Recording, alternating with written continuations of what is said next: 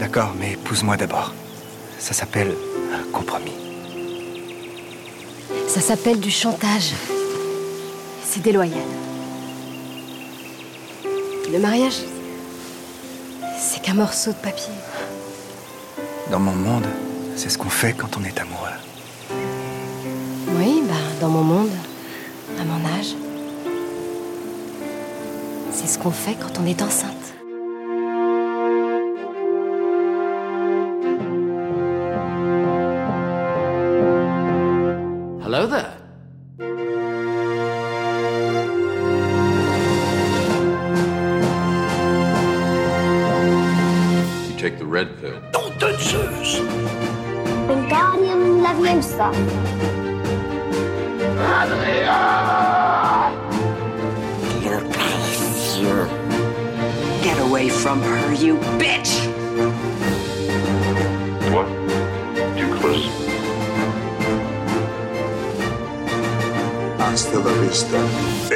Salut mes petits vampires brillants, mes petits loups-garous du campus, mes petits euh, Volturiri, Fifi et Loulou, et bienvenue dans La Saga, le podcast de toutes les sagas du cinéma, même celle qui me donne envie de changer de métier. Je suis Sofiane Edkassi, je suis de retour, enfin, euh, ça y est, c'est la rentrée, je suis là. Et euh, cette semaine, on va vous parler de Twilight chapitre 3, Total Eclipse of the Heart. C'est quoi le titre français déjà À chaque fois, je me rappelle jamais du titre français. Euh, c'est, Hésitation. euh, hési- hé- hésitation. Hésitation. Hésitation. Et pour m'accompagner cette semaine, vous reconnaissez sûrement déjà sa voix, puisque c'est une habituée de la maison que vous pouvez écouter du côté du Lemon Adaptation Club et de First Print en ce moment, entre autres, et parfois même dans The Marvel Initiative, mon autre podcast. Coucou Océane Coucou. Comment ça va? Bah, La reine est morte. Oui, je, je te confirme qu'elle est morte. Littéralement deux de secondes. Littéralement deux secondes Ouais. avant qu'on fasse ce podcast, la reine est morte. Donc, Euh, euh, moi, moi, je pense que c'est Stéphanie Meyer qui a réussi à la tuer par le, par le pouvoir de l'esprit et je. j'ai- dû voir Twilight 3 deux fois. Et je l'ai Oui, mais revu. c'était pas à cause de la reine. Non, je l'ai revu cet après-midi. Et, Ah. euh, et j'ai déjà presque oublié tout ce qui se passe dans le film. Heureusement que je prends des notes, mais là, ça fait partie de ces films-là où, en gros, euh, je me dis, euh, ah, c'est tendu quand même. Et Twilight, ça, ça représente quoi pour toi? L'adolescence? Le problème, c'est que, ouais, c'est- l'adolescence et, et je sais qu'en fait, c'est des, trucs, je sais que c'est des films et des, et des livres qui sont pas bien.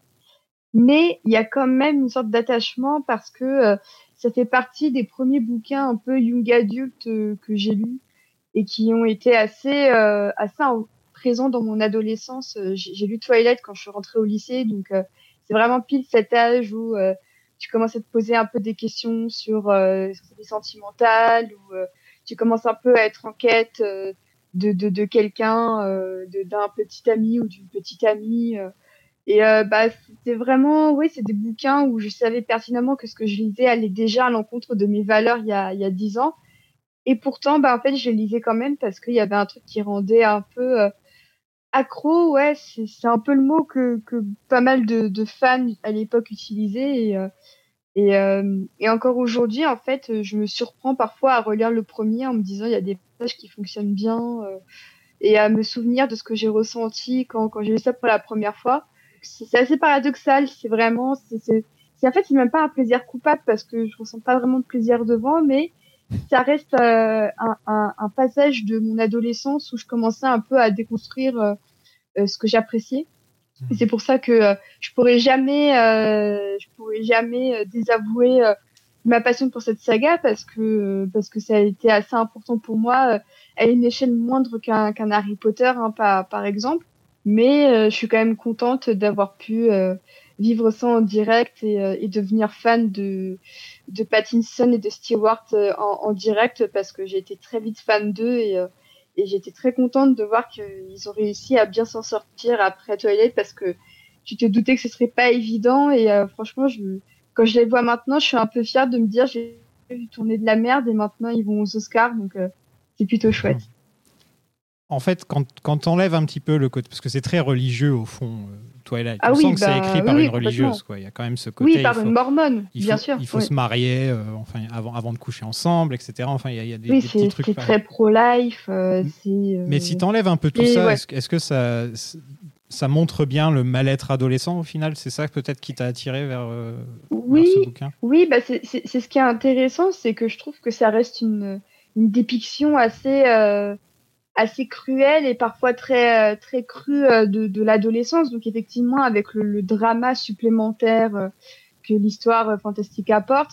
Mais par exemple, quand Bella est au bout de sa vie, après sa première rupture avec Edward dans le, dans le 2, euh, bah clairement quand, quand tu la quand tu vois le film et qu'elle tourne que la caméra tourne autour d'elle avec les saisons qui passent et, et le morceau euh, Possibility euh, qui est encore très culte auprès des fans bah euh, c'est avec une économie de moyens ça représente bien euh, c'est quoi la dépression? Bah en fait c'était prostré euh, dans certains cas évidemment hein, t'es prostré euh, tu regardes le temps qui passe sans euh, sans, sans réagir et euh, et il y a quelque chose d'un peu d'un peu réaliste dedans. Donc je sais pas si elle-même a, a souffert de dépression mais je trouve qu'entre elle et le personnage de son de son père qui pareil est, est assez dépressif le départ de sa femme il y a quelque chose euh, qui qui sonne juste donc euh, ça sonnera pas forcément comme une expérience universelle mais euh, bah, à titre personnel étant étant passé par là euh, je, je me suis beaucoup retrouvée euh, dedans et c'est peut-être ça à mon sens qui vit mieux aujourd'hui c'est euh,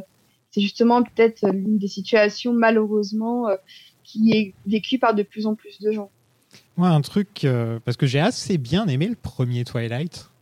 Oui, je l'aime beaucoup aussi. C'est Enfin, vraiment une de mes teen je movies l'ai- je- préférées. et- Je l'ai en tout ouais, cas non, pas trouvé euh, détestable, en tout cas. Ce que Non, voilà. c'est en, en fait tu peux trouver ça vraiment euh, euh, très bleu, euh, parfois très kitsch. euh, Il y, a, il y a- y a des moments qui, qui font rire parce que c'est un peu ridicule, mais euh, je trouve que c'est un, un teen movie qui, qui a qui a très bien compris euh, que tout l'enjeu de, de cette saga, en fait, c'est juste que c'est une meuf humaine qui veut pécho un vampire, quoi. Faut, parfois, faut pas aller plus loin euh, dans, dans, dans ce que tu regardes. Et, euh, et je trouve que Catherine Hardwicke, qui est la seule femme de la saga à avoir, euh, la seule femme à avoir réalisé un film de la saga, donc je trouve ça assez évocateur par rapport à la place des femmes dans, dans, dans la saga Twilight. Ça se ressent, Mais, euh, je trouve. hein. Ouais. Il y, a- il y a une différence. hein. Enfin, Oui, oui. Il y a un côté beaucoup plus ouais. blockbuster dans les suites, un petit peu, euh, alors que c'est pas Oui. censé être des blockbusters, tu vois. C'est, oui non, c'est pas des blockbusters, c'est vraiment euh, du drama dans une petite ville euh, entourée de montagnes avec des trucs chelous. Donc on n'est pas dans Twin Peaks, mais Hélas. mais mais mais t'as un truc autour de bah, justement du, du désir adolescent qui est Oui, il y a une le attirance. un, un truc qui, arrive beaucoup. T'as cet aspect de l'amour interdit avec le vampire. C'est vraiment euh, une métaphore. euh, c'est c'est un- c'est une métaphore empaquetée dans, un morceau de carton mini.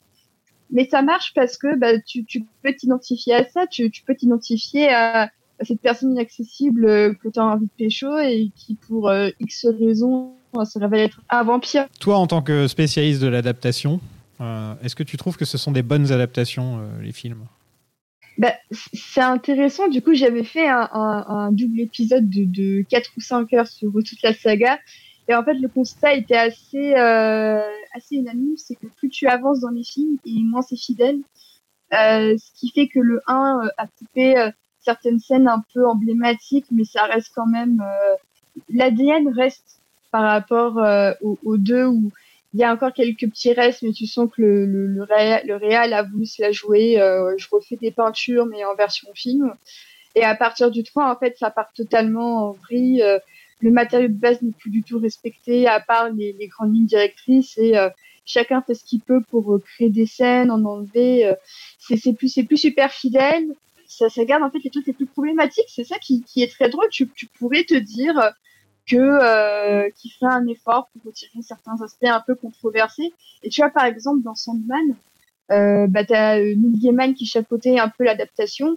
Il passe un peu sous silence le fait que euh, l'un des, des, des, personnages un peu euh, euh, de, de, qui ressemble un peu à Sandman, en fait, a, a violé une femme. Et en fait, il le dit pas du tout dans la série.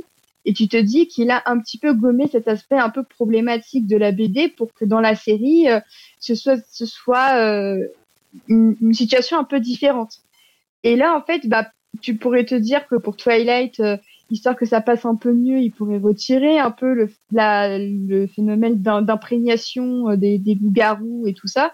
Mais en fait, non, il, tous les trucs les pires, en fait, il, il les comment dire, il les, il les amplifie fois mille, qui fait que quand tu regardes le film, tu te dis mais c'est horrible, et quand tu lis le bouquin, tu te dis bon c'est horrible, mais comme tu as autre chose tout autour pour broder un petit peu, bah, c'est peut-être un peu moins visible. Et, et en fait, plus ça va et plus les films euh, euh, montrent ce qu'il y a de, de pire dans l'idéologie et, et l'écriture de, de Stéphanie Meyer, sachant que le premier, si tu retires le texte un petit peu, euh, je me préserve pour le mariage, c'est pas non plus euh, le film le plus conservateur que j'ai vu de ma vie. Euh, Même dans les teen movies, j'en ai déjà vu euh, qui avaient des, des discours bien plus euh, nauséabonds. euh, notamment, euh, j'ai notamment sur Netflix où t'en as pas mal qui ont vraiment des trucs assez hardcore, je trouve, euh, bien républicains, bien bien religieux, bien dégueulasses.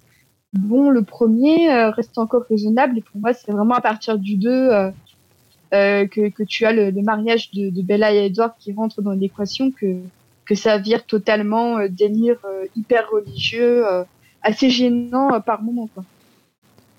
Qu'est-ce qu'elle est devenue, elle? Elle a fait des trucs après? Alors, bah, elle reste assez discrète. Vraiment, elle se la joue un peu comme, comme l'autrice d'Hunger Games, Suzanne Collins. Elle, elle vit vraiment très très loin du spotlight. Elle a pas de compte Twitter où il dit des horreurs transphobes comme J.K. Rowling par exemple. Donc, euh, c'était peut-être pas si mal que ça en fin de compte. Mais euh, plus sérieusement, non, euh, elle vit toujours sa vie pépère. Euh, je sais que de temps en temps, elle publie un peu des bouquins euh, toujours très young adulte. Elle avait fait un autre bouquin qui s'appelait Les âmes vagabondes et qui avait une adaptation par Andrew Nicole, qui était un film épouvantable de, de bout en bout. Euh, et sinon, euh, non, non, elle, elle a, elle a écrit euh, le, le, le premier euh, bouquin Twilight, mais du point de vue de Edward. Euh, C'est sorti il y, a, il y a deux ans, Mid- Midnight Sun, euh, qui était dans ses cartons depuis des années. euh, et qui avait servi de base de travail à, à Pattinson sur le premier Twilight euh, d'ailleurs. Donc c'est là que ça avait chuté. Elle avait décidé d'arrêter euh, de l'écrire et finalement elle l'a republié il y a deux ans.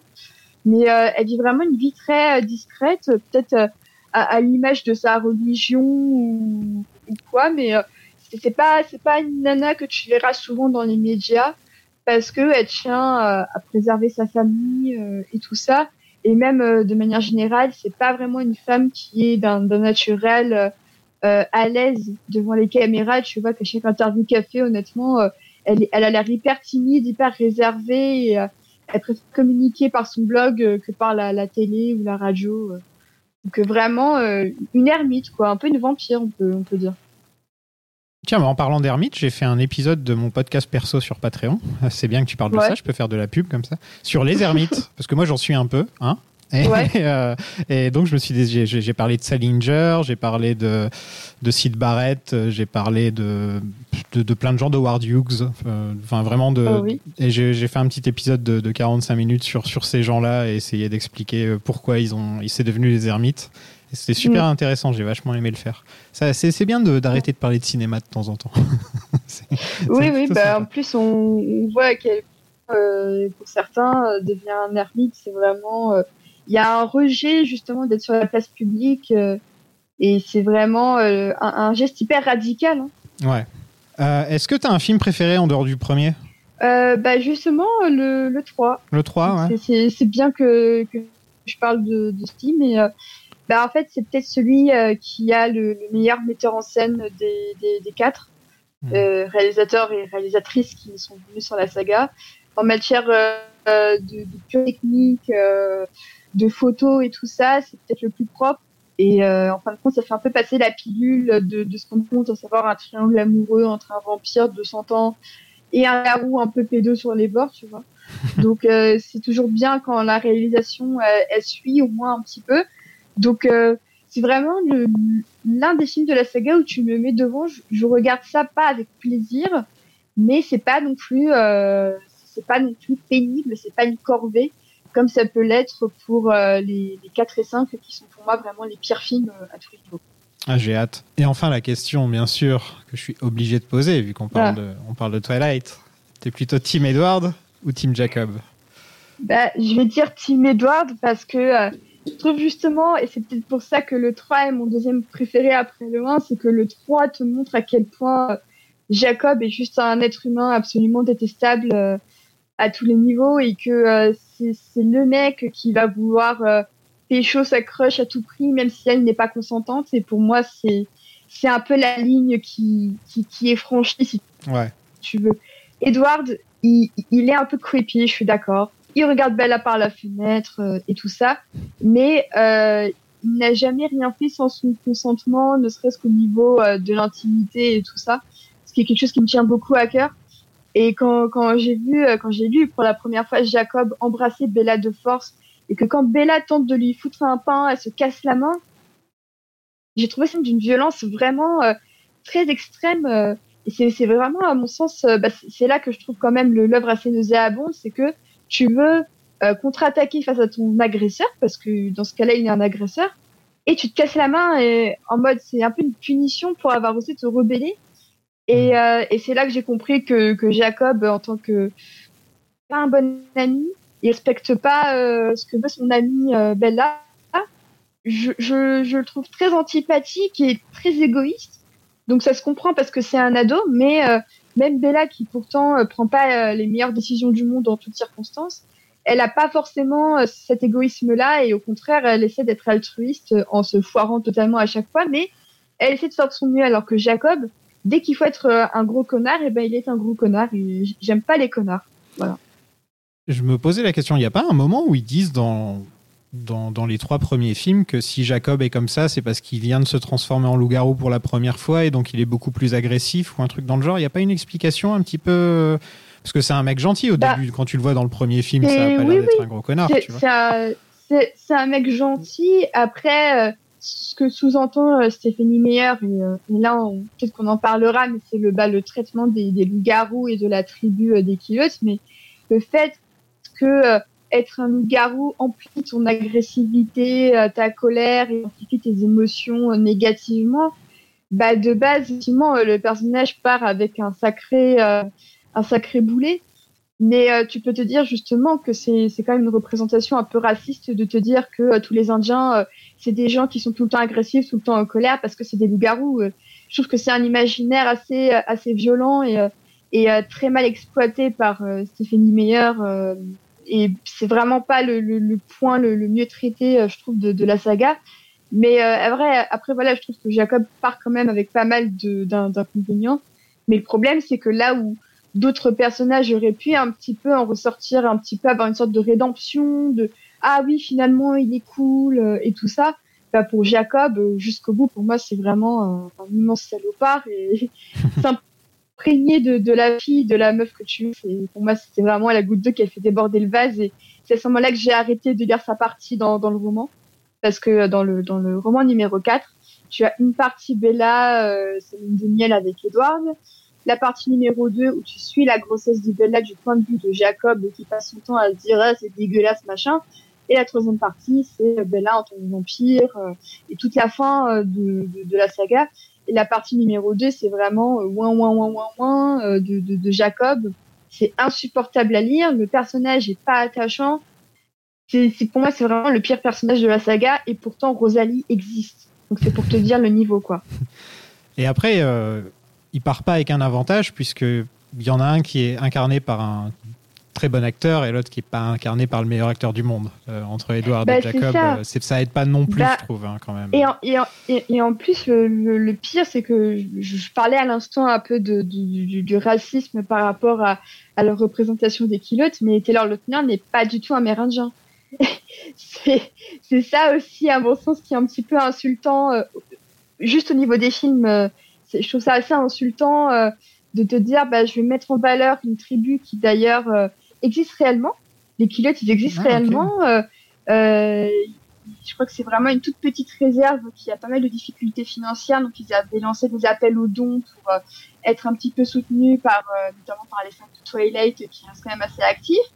Donc tu te dis, bah la moindre des choses, c'est d'engager un acteur de là-bas en fait, ou du moins qui est amérindien, qui euh, correspond à la bonne ethnie. Et en fait, ils ont même pas fait cet effort-là parce qu'ils se sont un petit peu fait embobiner par Taylor Lautner de ce que j'ai compris. Mais de base, pour moi aussi, ça partait très mal parce que euh, même si Pattinson, au bout du deuxième film, tu sens qu'il a déjà lâché l'affaire parce que euh, il était très pote avec euh, Catherine Hardwick et c'était seulement avec elle qu'il avait kiffé faire Twilight. Et d'ailleurs, le, le premier film est le seul film que Pattinson continue de défendre et de soutenir euh, avec le recul parce que euh, c'est celui qui avait la vision la plus euh, intéressante. Il a dit du bien je- du 2. Il a dit du bien du Oui. 2. Je l'ai vu une interview où il disait qu'il avait revu le 2 et il avait dit ah, c'est pas si mal. Oui, oui, mais peut-être le 2 encore parce qu'en plus il est pas, il est pas beaucoup dedans, donc je pense aussi que ça joue. Ah oui, c'est vrai qu'il est Sans presque pas dedans. ouais. il est presque, il doit être 20 minutes dedans, donc euh, je, je peux comprendre son point de vue, mais, mais du coup, tu sens qu'au fur et à mesure, il désavoue euh, un petit peu les, films. Mais euh, je trouve que même dans le premier, bah, l'histoire après a été mais je trouvais que son alchimie avec euh, Kristen Stewart dans le premier, ça, ça, ça défonce. et il y a beaucoup de teen movies à l'heure actuelle qui, qui tueraient pour avoir un, duo comme Stewart et Pattinson qui, qui se fait des yeux de braise en essayant de pas s'embrasser. Enfin, c'est on n'avait pas conscience de d'à quel point c'était euh, c'était un des derniers grands couples euh, un peu euh, de la génération un peu ado années 90 années 2000 en fait. Ouais. Et d'ailleurs, c'est à partir de ce film-là qu'ils ont commencé à sortir ensemble, si je me trompe pas. Exactement, bah en fait Kristen Stewart a sorti avec un acteur qui s'appelait Michael Angarano si je dis pas de bêtises. Et puis ensuite ils ont rompu et l'histoire avec Pattinson a commencé jusqu'à la fin que bah tout le monde sait, c'est-à-dire que Kristen Stewart euh, a pécho euh, le, le réalisateur de Blanche Neige et le chasseur. Dans la voiture, on a tous vu l'image euh, où elle, où elle Ouais, l'embrasse dans la voiture. Ça avait fait parler Ouais. ce jour-là hein, sur Twitter et tout. euh, ça- Bah ouais, ouais, non, mais ça avait été. Bah, je me souviens parce que c'est un peu c'était pendant les Jeux Olympiques euh, de Londres. Du coup, t'avais, euh, j'étais déjà sur Twitter à l'époque, t'avais une TL euh, spéciale Jeux Olympiques et l'autre qui parlait de, de Stewart et Pattinson. Et euh, bah, à l'époque, moi aussi, ça m'avait déçu parce que j'aimais beaucoup ce couple. C'est des gens qui sont beaux, qui sont talentueux, qui ont qui ont pas l'air d'être euh, spécialement fans des, des spotlights et qui préféreraient euh, vivre en ermite, comme tu disais, plutôt que de sortir dehors. Donc je m'identifiais plus à eux qu'à d'autres couples qui, qui étaient vraiment tout le temps dehors et tout ça. Et je pense aussi que leur réserve naturelle a pu parler à beaucoup de gens parce qu'ils étaient vachement introvertis et, euh, et ça détonnait un petit peu, je trouvais, dans le, dans le paysage hollywoodien.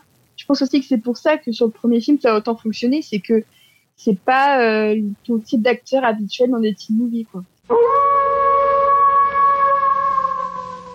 Donc, le réalisateur du film précédent, Chris Weitz, a été en pleine post-prod pour New Moon, donc il n'était pas disponible pour filmer le film d'après, étant Mm. donné qu'ils sont filmés au rythme euh, d'un par an. Et encore, je dis un par an, euh, au niveau production, c'est un tous les 10-11 mois. Quoi.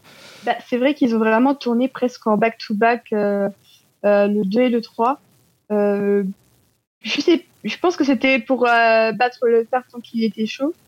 Euh, je pense aussi que c'était parce que les deux acteurs principaux commençaient un peu à percer et, euh, et du coup, bah, fallait un peu en, en, en profiter avant que ce soit trop. Ah, ils voulaient garder. Anna Kendrick. hein, Et, euh, ouais. Oui, Ils avaient peur de perdre Anna comprends, mais- Kendrick. et Voilà, c'est tout.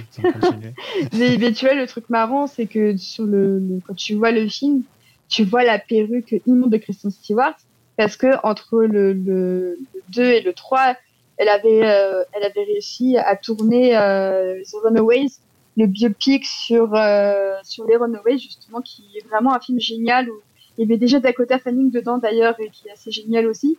Ouais, Euh, tu sentais vraiment que euh, ça donnait de plus en plus euh, une sorte de sanction, c'est-à-dire ah, je vais tourner un truc pour moi, mais euh, fais chier, euh, faut que j'aille euh, retourner euh, faire le truc de vampire. Donc euh, ça devenait déjà un peu compliqué aussi, je pense, pour eux de d'assumer le fait de devoir y retourner.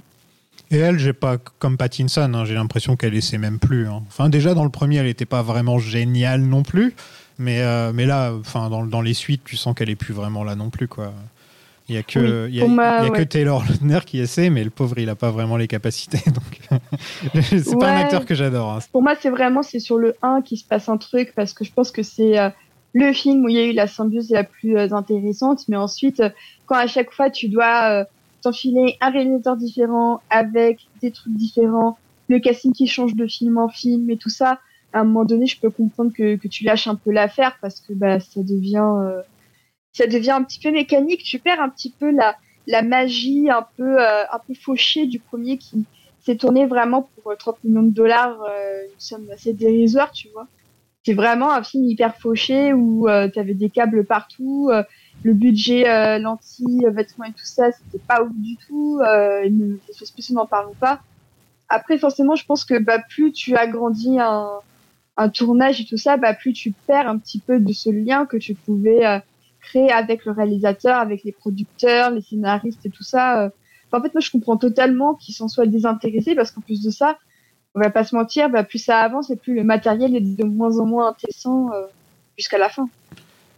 Le nouveau réalisateur, c'est David Slade, qui lui a réalisé des films d'horreur comme Hard Candy et 30 Days of Night, et réalisé pour des séries comme Black Mirror, Breaking Bad ou Hannibal. Donc, euh, Hannibal. Ouais, oh Hannibal. Euh, mais c'est intéressant qu'ils aient décidé de faire ce un réalisateur par film. Oui, c'est étrange et en même temps, euh, bah, ce qui aurait pu être intéressant sur le papier, c'est que chaque réalisateur aurait pu apporter quelque chose sur certaines thématiques assez propres à, à, chaque chaque réal. Par exemple, Catherine Hardwick, c'est vraiment cette notion de désir féminin et de, de female gaze. Euh, Chris Waits, euh, il veut plus tenter des trucs sur euh, la dépression alors qu'il a réalisé American Pie, mais bon. et euh, David Slade qui est là pour la partie action.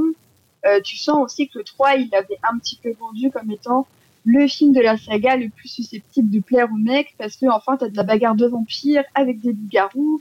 Ils, ils, ajoutent des scènes d'action qui sont pas dans le bouquin, enfin qui sont pas décrite dans le bouquin parce que Bella reste à, à bonne distance de, de, tous les combats. Donc c'était vraiment le film où euh, tu sens que euh, Smith, euh, qui, qui, a produit les films, s'est dit bon allez la récréation un peu girly, girly émo-dépressive est terminée. faut amener un, un, petit peu de testostérone, donc on va prendre David Slade, ce qui est un choix effectivement pas inintéressant parce que ces scènes d'action c'est pas extraordinaire mais c'est pas non plus honteux par rapport aux, aux quatre. Mais d'autre côté, bah, tout l'aspect teen, euh, euh, désir, triangle amoureux, bah, tu n'as plus rien à branler, hein, clairement. Il y a qu'une vraie une saga qui me vient à l'esprit là qui est comme ça c'est Alien où il y a toujours un réalisateur différent à part pour Prometheus et Covenant et quand on fera les missions impossibles aussi mais sauf que ça s'arrête au bout d'un moment mais, ouais. mais j'aime bien moi quand il y a un réel différent par film Sauf que là, je trouve que c'est dommage parce que le Real qui a, enfin, c'était la Real en l'occurrence qui avait la plus grande, la meilleure vision et qui avait le mieux compris le truc. C'est ah. elle qui a fait que le premier et euh, en fait, on aurait, j'aurais aimé qu'elle fasse toute la saga. En fait, c'est vraiment dommage, je trouve. Parce qu'après, après, je, trouve que les films se ressemblent hein, euh, de ce que j'ai vu moi. Bah, à part la colorimétrie de chaque film qui change, oui. effectivement, c'est plus ou moins la même chose à chaque fois. Avec des charges, quoi. Des héros qui font tous la gueule, euh, des histoires de vampires, euh, la meuf qui peut pas qui peut pas conclure jusqu'à la fin. Euh, c'est vrai. Enfin, Twilight, on va pas se mentir, c'est vraiment très répétitif et c'est pour ça que je suis contente que il y ait entre guillemets juste eu quatre tomes et que ça se soit pas poursuivi euh, au-delà euh, de, de, ce nombre qui est déjà assez énorme, pour moi, en, trois bouquins, ça aurait été parfait, mais, mais passons. Sur le papier, en soi, euh, chacun aurait pu aussi injecter sa personnalité, comment il voit les vampires, euh, comment les habiller, comment faire jouer les acteurs sur différents trucs. Mais tu sens que David Slade, en fait, ce qui l'intéresse, c'est pas du tout les performances d'acteurs, c'est euh, comment il va pouvoir placer sa caméra pour euh, cette scène où un garou décapite un vampire ou inversement. Euh, c'est des enjeux différents.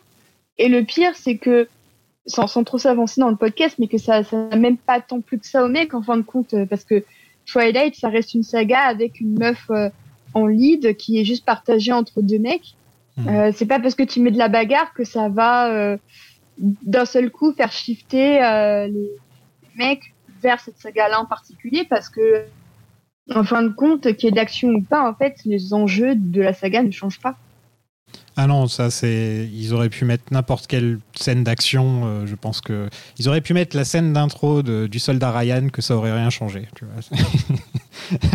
C'était trop ancré dans la tête que c'était un truc de fille, un truc euh, de d'ado. Euh, mm. c'était fini quoi. Enfin, c'était plus une, c'était une blague pour beaucoup de gens, toi, Il y a eu aussi beaucoup de, de misogynie par rapport à ça. On va pas Beaucoup de gens ont pris beaucoup de plaisir à insulter euh, le public féminin de Twilight parce que c'est toujours de bon goût d'insulter les, les, groupies féminines d'un phénomène. Enfin, euh, tu, tu constates encore aujourd'hui, euh, dès qu'il y a un artiste un peu en vogue qui a une fanbase assez féminine, tu, tu, tu peux être certain qu'il y aura un fond de misogynie dans euh, dans les moqueries et, euh, je pense que beaucoup de gens qui, qui se moquaient de Twilight euh, aujourd'hui n'auraient peut-être pas le même regard par rapport aux moqueries euh, que qu'ont qu'ont subi euh, les fans, Euh, même les Twilight Moms, ceux qui se sont fait ridiculiser parce que euh, guillemets c'était c'est pas de votre âge et tout ça. Enfin, j'ai quand même des souvenirs assez sombres et et le nombre de gens, par exemple, c'est tout con, hein, mais qui m'ont traité de, de, de vierge, de trucs comme ça, c'était pas anodin. Enfin, vraiment, ça a, ça a vraiment réveillé des sales trucs euh, dans la tête de beaucoup de, de mecs machos. euh, parce que, euh, bah parce que, euh, en fait, peu importe ce que tu racontes, euh, à partir du moment où tu as une femme en lead, bah, tu vois encore aujourd'hui avec le Seigneur des Anneaux, euh, bah, ça va attirer les pires trolls, même bah, She-Hulk, hein, c'est, en fait rien ne change à ce niveau-là. les personnages féminins seront toujours plus critiqués et leur fandom aussi sera toujours plus critiqué que euh, des œuvres avec une, une dominante masculine. Et je pense que si Twilight avait été raconté euh, depuis le début du point de vue de Edward, je pense que euh, ce, ce- serait beaucoup mieux passé auprès euh, du public. Ça aurait été beaucoup plus creepy, mais les gens auraient, auraient moins eu ce rejet de se dire ah bah tiens c'est niais euh, parce que la nana passe son temps à regarder le mec en se mordant la lèvre, ce qui est un petit peu ridicule, mais bon bah euh, je trouve pas ça si ridicule que ça quoi. Non, ouais, t'as, t'as- t'as tout à fait raison. Et, euh, et là, en ce moment, on est en plein dedans. C'est-à-dire que t'as plus le droit, limite, de faire une série avec une femme. On voit tout de suite ça comme un message politique, tu vois. C'est tout de suite Ouais. pris comme un message politique. C'est juste, non, bah, oui. je, fais une, je fais une série avec une femme, c'est tout. Tu vois c'est pas euh, obligé tout de suite ouais, d'être le- un message, un énorme message politique derrière ça, quoi. Bah, en fait, Euh, le paradoxe, c'est que si tu, ref... si tu refaisais Twilight aujourd'hui, on te dirait que c'est woke parce que euh, c'est une femme qui est en lead. Et pourtant, bah, chez les féministes, euh, Twilight, c'est vraiment euh, pas des rétro-satanas parce que ça, Mhm. défend, ça défend quand même euh, des idées euh, vraiment très rétrogrades et pas du tout féministes. C'est-à-dire euh, tout l'aspect pro-life, bon, en plus, dans, dans le contexte de Roe versus Wade, en ce moment aux États-Unis, ça, ça passerait encore moins bien euh, tout l'aspect de euh, pas jusqu'au mariage. euh, Il y a plein de choses. Tu, tu fais Twilight aujourd'hui. En fait, ce ne serait aimé de personne parce que c'est à la fois très misogyne et en même temps, ça a quand même euh, un personnage féminin qui ferait que tu trouverais que c'est que c'est woke. Donc, euh, euh, Twilight, c'est vraiment un produit des années 2010, mais ça n'aurait pas pu être un produit des années 2020. Pour le meilleur et pour le pire. Mais c'est un témoignage intéressant de de comment euh, la pop culture a arrivé encore à te vendre des dingueries assez religieuses. euh. C'est plus trop le cas aujourd'hui, mais euh, c'était quand même assez dingue à l'époque. Elle se ferait beaucoup critiquer euh, parce qu'elle a souvent besoin d'un mec pour être protégée. Elle a souvent Oui. besoin de son homme qui la protège, soit, euh, soit un des deux en tout cas. Euh, Ouais. Parfois même toute la famille de son mec, tu vois. c'est pas juste, c'est pas juste son mec, c'est toute la famille de son mec. Et, Mm. et donc je pense que ouais, ça c'est pas, euh, ça en fait pas un film féministe en tout cas quoi. Tu vois, il y a- moi je, je, je trouve pas que Bella soit un exemple de, de lead féministe. euh, Ouais. un budget de 70 millions. C'est 20 millions de plus Mm. que le précédent. Ouais. Et 700 millions au box-office, c'est pareil que le précédent, donc ça continue quand même à se faire beaucoup d'argent. Euh, ça, Ouais. ça fonctionne bien. Euh, et au final, quand tu vois les budgets actuels, euh, 70 millions, c'est pas, c'est pas grand-chose hein, de nos jours pour un gros film. Bah, c'est c'est vraiment rien, hein, c'est dérisoire. N'importe quel film Marvel euh, coûte au moins euh, 200. le double. La seule exception, bon, c'est Morbius qui a coûté euh, 70 millions aussi, bon, sans le, le marketing, mais qui a pas coûté si cher que ça non plus. T'as quelques tentatives avec Joker qui a pas coûté si cher que ça non plus, même si la suite euh, euh, va avoir son budget doublé, donc euh, déjà ça, ça m'inquiète beaucoup. Bah, c'est le salaire de Lady Gaga. hein. Ouais, ouais, bah, je pense que c'est vraiment ça, sans, sans, sans ironie, je pense que c'est vraiment son, son, son chèque qui a été assez conséquent. C'est encore très rare, mais euh, c'est c'est vraiment... euh, c'est vrai que ça faisait un peu office d'exception. là, tout de suite, quand on y pense, je pense que même les films divergents ont un budget beaucoup plus haut, et Hunger Games aussi, je pense aussi. Euh, Hunger Games, ça avait un budget. hein. Ouais, il y avait Ouais. un budget. Ah oui, oui, bah, et, et ils utilisaient bien leur budget, je trouve. Donc euh, ça, ça, ça passe encore. Euh, ils se divergent pas du tout. Après Twilight, euh, le, le problème c'est que euh, en fait avec les effets spéciaux, ça a très mal commencé avec le 1 où tu avais les effets pour faire euh, la vitesse des vampires.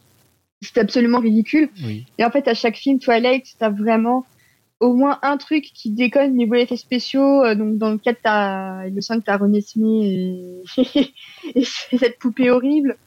Et dans le 3, euh, bah, les loups sont pas hyper bien faits en fait. Euh, c'est- pas très joli. La, caméra les suit bien, mais ils sont, sont pas très bien foutus. Euh, c'est c'est pas des films qui brillent pour leurs effets spéciaux. On n'est pas du niveau de Marvel aujourd'hui euh, qui, qui fait un peu n'importe quoi avec ses, ses boîtes d'effets spéciaux. C'est pas honteux, mais en fait, il n'y a pas de d'effet qui te fait te dire ah tiens comment ils ont fait, ah tiens c'est hyper bien foutu. Euh, c'est assez moyen en fait. C'est pas médiocre, mais c'est pas C'est très moyen. C'est vraiment dans la moyenne. Ouais. C'est dans la moyenne en fait. Bon, on passe au film? Allez.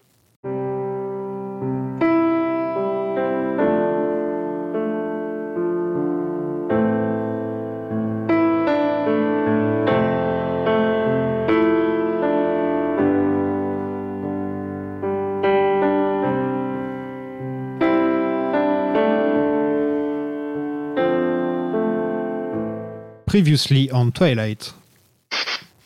Edward, je veux être un vampire. Ok, mais il faut que tu m'épouses d'abord. Tin, tin, tin. Donc là, on les retrouve et ils se roulent dans les fleurs. C'est très euh, l'attaque des clones. Euh, elle veut pas se marier si jeune, mais veut bien rester jeune toute sa vie. C'est un peu ça son dilemme, c'est qu'elle veut pas se marier trop jeune, mais en même temps, elle veut bien rester jeune tout le temps. Et qu'est-ce que tu penses, toi, de, ce, de, ce- de cette idée euh, de mariage? Bah, c'est ridicule. Enfin, euh, c'est clairement. euh, on est vraiment, on touche à la dimension la plus nauséabonde de, l'histoire, où c'est un chantage de la part. Donc c'est pour ça que je suis Team Edward, mais bon, il a quand même ses limites, le, garçon. Hein. C'est la justification de mon mode de vie religieux passe avant notre couple. Bon, bah c'est pas non plus euh, l'idée du siècle. euh, la, la scène est plutôt jolie, l'idée avec les fleurs est plutôt jolie, ça renvoie un peu euh, à la clairière du, premier film, et l'idée était revenue pour le deuxième, où tu vois qu'il retourne à la clairière mais qu'il n'est pas là, donc c'est plutôt mignon cette continuité, mais au-delà de l'esthétique, c'est vraiment la scène qui, est là pour te dire que il y a un enjeu dans ce film, c'est qu'à un moment donné, bah, Edward il va réussir à la convaincre. Maintenant, la question, ça va être de savoir comment. Et euh, bah, le, film est là pour euh, répondre à cette interrogation brûlante. En fait, Edward, son truc, c'est que lui, il est, il est né, euh, il a genre 120 ans, un truc comme ça. Oui, il est, en fait, il est mort en 1900... 1920, je crois. Donc ouais, il a, il a 110 ans au moment. Ouais, un truc comme ça. Donc lui, il est à l'ancienne. C'est ça, en fait, le truc. C'est que lui, il, est, il a été élevé à cette époque Bah, où il c'est voulait ça, se marier. C'est ça, le truc, en fait. Il, il justifie ça par, euh, effectivement, c'est à l'ancienne, blablabla. Mais en vrai, c'est plus, c'est plus euh, l'autrice qui a, qui a envie de, trouver un homme comme ça. c'est plus ça, en Bah c'est ça, c'est c'est-à-dire que euh, Bella c'est euh, elle dans le sens où elle se cherche un prince charmant, mais bah faut clairement c'est Edward en fait c'est un peu la projection de son homme parfait. Euh, c'est pas la première personne en, fiction à faire ça, donc euh, j'ai pas non plus envie de lui jeter la pierre en mode ah elle, a juste écrit euh, un personnage de mec qui a envie de ken parce qu'il y a tellement d'hommes qui ont fait ça dans la littérature et à qui on dit rien bon, c'est pas à elle que je vais commencer à jeter la pierre. Mais c'est vrai que on sent que les deux sont un peu un amalgame de sa personnalité avec ce, cet aspect à la fois très euh, je, je désire cet homme, mais euh, bah euh, en fait non, il faut que j'attende, il faut que je sois chaste et pure. cette idée de, de, de virginité qui est, qui est très importante dans le récit. Ah, ça revient même plusieurs fois. ouais. Oui. Bella va voir sa mère et ça n'apporte absolument rien au film, donc je propose qu'on passe à autre chose. Bah alors juste, je dirais un mot parce que vraiment cette scène m'a beaucoup déçue parce que dans le roman, on te dit très clairement c'est l'une des dernières fois que euh, que Bella voit sa mère parce que bah du coup euh, elle peut pas sortir au soleil, hein, comme c'est un, un pire, et même si c'est pas pour les, les les raisons habituelles. Dans le dans le roman, c'est quand même une scène un peu touchante parce que euh, tu tu tu vois que euh, c'est aussi un peu la fin de, de, de l'essence et de l'enfance de Bella, ce qui est une dimension pas du tout exploitée dans, dans les films. Du tout. Mais, euh, mais dans le roman, c'est vraiment le récit de euh, bah, maintenant, il faut que je devienne adulte. Et justement, tout, cette, tout ce rapport à la virginité, c'est aussi le fait que pour Bella et donc pour Edward, ils voient ça comme un passage adulte. Euh, c'est vraiment une métaphore pas, pas du tout euh, fine, ça se voit comme le nez au milieu de la figure. Donc le fait que, que Bella, elle a déjà été un peu adulte pour, euh, pour son père, vu qu'elle s'occupait de lui et tout ça. Mais là, c'est être adulte au sens physique du terme. Et c'est vraiment dommage que la scène dans le, dans le film, elle dure deux secondes, parce que euh, justement, c'est vraiment passé à côté de, euh, de, l'émotion, de, d'accepter que tu n'es plus un gosse, que tu n'es plus un ado et que bah, les choses sérieuses vont commencer pour toi. Euh, et c'est aussi, euh, c'est peut-être la scène qui révèle le mieux à quel point le film n'a pas du tout d'émotion et il n'a pas beaucoup d'âme, c'est-à-dire qu'il est techniquement plutôt bien exécuté, mais tu trouveras pas de sentiments, tu trouveras pas d'émotion. Et même si Twilight est effectivement pas très, euh, pas, pas très bien écrit, dans le roman, euh, quand Stéphanie Meyer veut te faire comprendre que euh, Bella, elle, a un pincement au cœur, bah, elle, elle te le fait bien comprendre, quoi. Elle insiste dessus parce que tu es censé comprendre ça. Là, tu regardes le film, tu as juste l'impression qu'elle va l'avoir en vacances euh, et qu'elle lui donne une couverture, quoi. Donc, Bah, en fait, on dirait vraiment que le, le- ils ont, ils- la personne qui a écrit, je sais plus qui est-ce qui a écrit les scripts déjà. c'est la même personne euh, sur c'est tous les films. Melissa, Melissa Rosenberg. Voilà, euh, on dirait qu'elle a vu ce passage et elle s'est dit on le met dans le film parce que voilà, c'est un passage euh, important, mais ils l'ont pas du tout adapté au final. Ils ont juste mis euh, bon bah elle voit sa mère, voilà, ça, ça ne ça n'apporte absolument rien au film. Ça c'est même mis au début un peu comme ça et c'est bizarre pour lancer le film de mettre ça là comme ça. Et en fait, ouais, tu c'est c'est ce que tu dis, il y a, y a- il y a aucune émotion, aucun but dans cette dans cette rencontre au final et, euh, et on passe à autre chose et, et voilà. ouais, complètement. Je voulais vraiment voir ma mère. Et savoir qu'elle était comblée et satisfaite. Les vampires émo se réunissent dans les bois car Victoria a créé un nouveau vampire qui est en train de faire plein de nouveaux vampires. Et apparemment, les nouveaux vampires, ils sont plus forts que les vieux vampires. Ça, ok, parce qu'ils ont du sang, du, ils ont encore du sang frais en eux. C'est ça, je crois, la logique. En fait, vu que euh, dans leur sang, en fait, t'as un mélange de sang humain et de sang de vampire, en fait, ça les rend plus forts pour un certain temps. Donc c'est en fait, euh, c'est très mal expliqué, mais en fait, tu dois attendre euh, peu con. ouais. très longtemps pour comprendre que bah, c'est un peu expliqué dans le film que euh, ils ont créé euh, des, euh, des armées d'enfants vampires parce que bah, quand t'es un enfant vampire, bah, quand on te mord, en fait, t'es à la fois contrôlable, très violent. C'est aussi une métaphore assez violente de l'enfance, c'est-à-dire euh, quand t'es un enfant, t'es un monstre. Donc, je trouve ça plutôt marrant. du coup, euh, du coup, non, euh, ils, ils- expliquent que euh, ils ont créé des armées entières d'enfants vampires pour justement euh, euh, faire des, des, des guerres assez, euh, assez épouvantables. euh, ce, qui, ce qui est un, un, morceau du lore qui est quand même très intéressant. C'est assez marrant de, de voir un, une série où tu as des enfants euh, qui, qui provoquent des guerres et qui sont hyper sanguinaires parce que c'est pas une représentation que tu as souvent dans la fiction. Tu te dis, bah, on peut en faire un truc intéressant euh, et tout ça. Donc le film, il suit un petit peu une des, des, des préados qui, qui se fait mordre comme ça. Et d'ailleurs, c'est euh, un personnage dont Stéphanie Meyer, elle a fait euh, une nouvelle qui s'appelle euh, Britanner, quelque chose comme ça, et où tu suis un petit peu sa vie de vampire, donc ça dure 100 pages parce que bah, la pauvre, elle vit à peine quelques jours. Euh, mais ça aurait pu être intéressant d'exploiter ça, et en fait, bah, dans le film, spoiler alert, ils n'en font rien. Il y a une course-poursuite moche dans les bois. Oui, Il y en a beaucoup des courses-poursuites moches dans les bois, hein, quand même, dans ces films. Oui, oui, je suis d'accord. Ils ont filmé ça où? Parce qu'on dirait la forêt canadienne. J'espère que c'est la forêt canadienne. C'est au Canada. Ah, c'est bon. La même forêt que là où ils ont mis, ils ont fait tous les X-Men. Voilà. Tous les X-Men et, et grosso modo, euh, Tous les beaucoup films de la séries de la Fox, quoi. CW.